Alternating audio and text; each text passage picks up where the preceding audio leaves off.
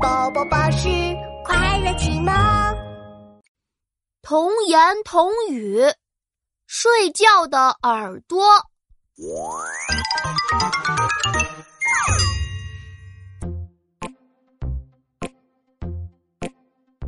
琪琪昨天晚上听睡前故事，听到很晚才睡觉。早上起来的时候还迷迷糊糊的，只想睡觉。谁跟他讲话都不想回答。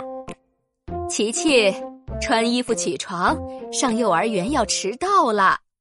琪琪，快去刷牙洗脸，速度再快一点儿。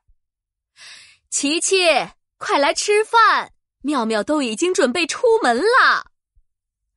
琪琪，琪琪，妈妈说话你怎么都不回答呀？妈妈。